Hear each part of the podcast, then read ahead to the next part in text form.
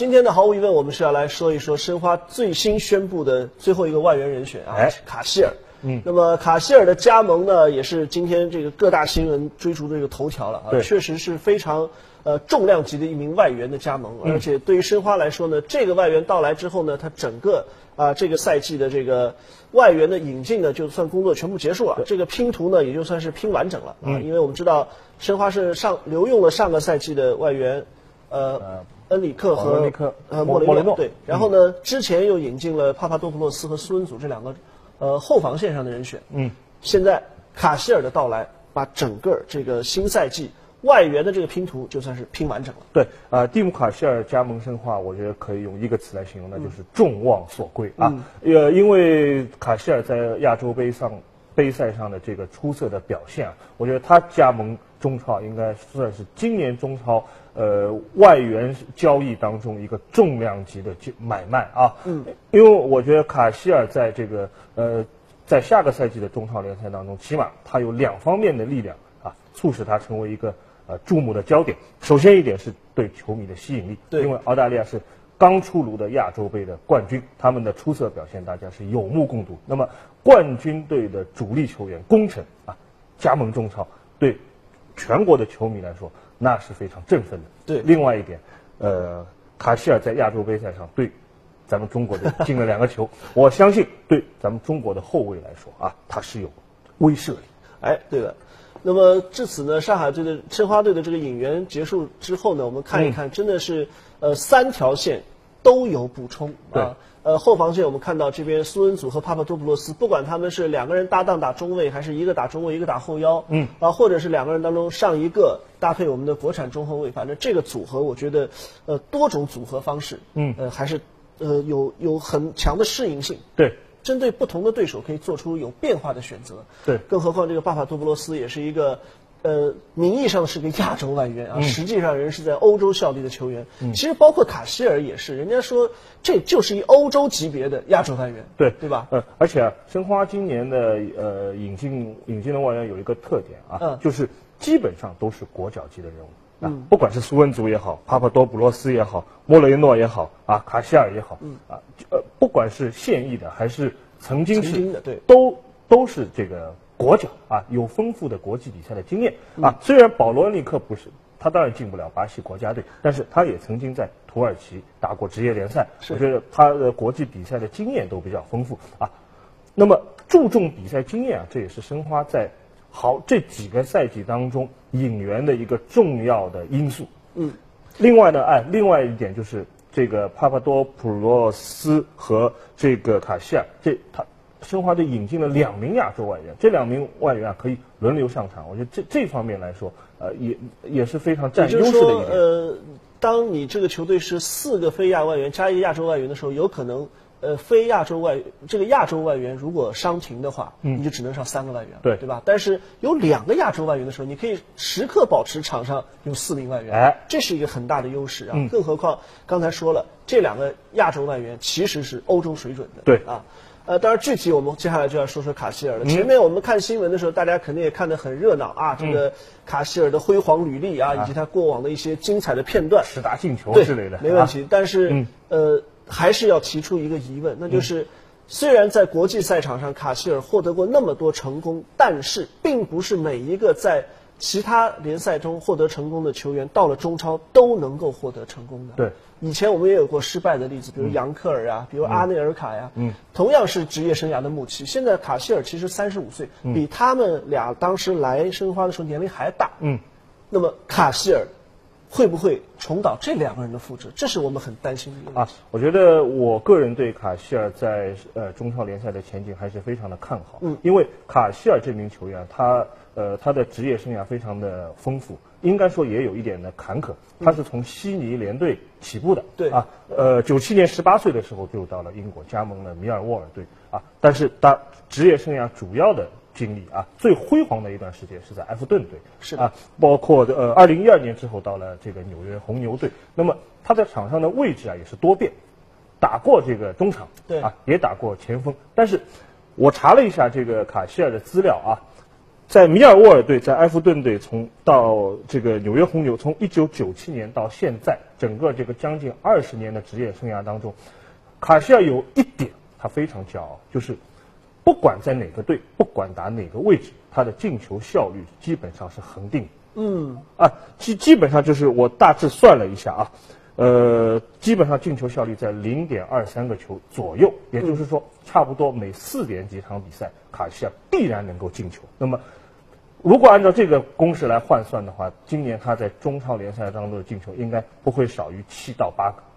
这样的话对球队来说帮助还是很大的。哎而且呢，呃，说到卡希尔的年龄也好，身体状态也好，其实我们刚刚看完亚洲杯，嗯，真的不是问题。对，更何况呢，在中超联赛中，卡希尔这样面对的球员，基本上要么是中国后卫，要么是韩国后卫，要么是澳大利亚后卫。对啊，欧洲级的或者南美级的后卫呢，相对来说比较少。嗯，所以呢，卡希尔完全不怵，对吧？嗯，以他在这个英超见过的这个那种强度的后卫，呃，我相信，呃，对他来说不是什么问题。嗯，那么卡希尔个人没有问题，并不代表卡希尔一定能发挥作用，因为还有一个很大的呃因素，就是这支球队怎么样来给予卡希尔最大的支持。哎，我们既然说卡希尔是一个抢点能力非常强的中锋，就像你说的，得分很稳定，嗯，而且我们在呃亚洲杯也好，包括去年世界杯上也看到了，嗯，其实他在这个禁区内的威胁是非常大的，嗯，但这需要有一点，就是要有人给他传球啊，哎，那么现在问题就来了，现在申花队的阵容上面有没有这样比较合适的传球手，嗯，或者说有没有边路的高手能够给他制造出这种威胁的机会来？哎，你说的非常有道理。事实上，这个卡希尔就在澳大利亚队这这届亚洲杯赛上之所以能够表现比较出色，我觉得和这个呃澳大利亚队的几名边路球员，包括他们开任意球的球员布雷西亚诺也好，莱基也好，这些球员的这个传中脚法啊，那是息息相关的。那么。恰恰是现在在申花队当中，我觉得中路的实力比较强，中轴线的实力比较是强，但是两条边路基本上还是咱们国内的选手啊，他们的实力和澳大利亚队这几个呃传球高手相比，我觉得还是有一定的差距。当然，申花队有这个出色的中场组织型的球员莫雷诺，那么从整个的比赛来看，我觉得对莫雷诺来说，到底他怎么来控制全队的进攻防节奏？那么包括在中申花队的边路，怎么来打造围绕卡希尔这个点啊？对，怎么来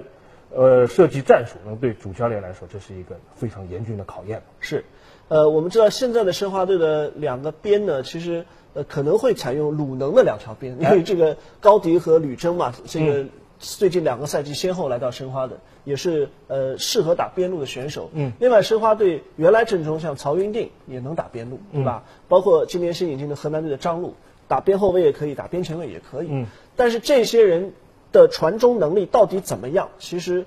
呃，还没有得到比赛的检验，因为他们过往的这个经历当中来看呢，可能除了吕征相对好一点，其他几名选手说说是在边路活动，但是跑着跑着他喜欢往中路对，往中路走的，是喜欢内切的球员，不是这种传统的边啊、锋型。边锋型的球员。那么另外呢，就是说现在好在呢，申花队中定位球高手还不少。虽然说徐亮退役了，大家觉得有点遗憾，但是想想看，王晕原来申鑫队是定位球第一高手，对吧？莫雷诺其实定位球也很好，当然徐亮在的时候，他作为一个高高点可以进去抢点。那徐亮不在了呢，他也可以撤出来来传球，因为中间线像卡希尔这样的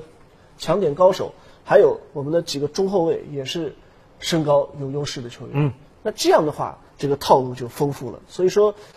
做好定位球，然后呢，在边路上再打开一些这个局面，或或许下个赛季的申花在这个方面能够给大家带来一些惊喜。哎，我想，呃，到了这个下个赛季中超开始以后啊，所有任何一支中超球队，他他都不会轻易给申花队这个前场的任意球或者是角球，因为正因为有了卡希尔这样一个强力高点中锋。嗯，卡希尔的身高并不高啊，但是能力呢确实非常的突出。呃，当然这个赛季我们看到申花的这个外援拼图完成之后呢，还有一个比较严峻的问题摆在他们面前呢，就是我们发现了申花队现在队中的教练团队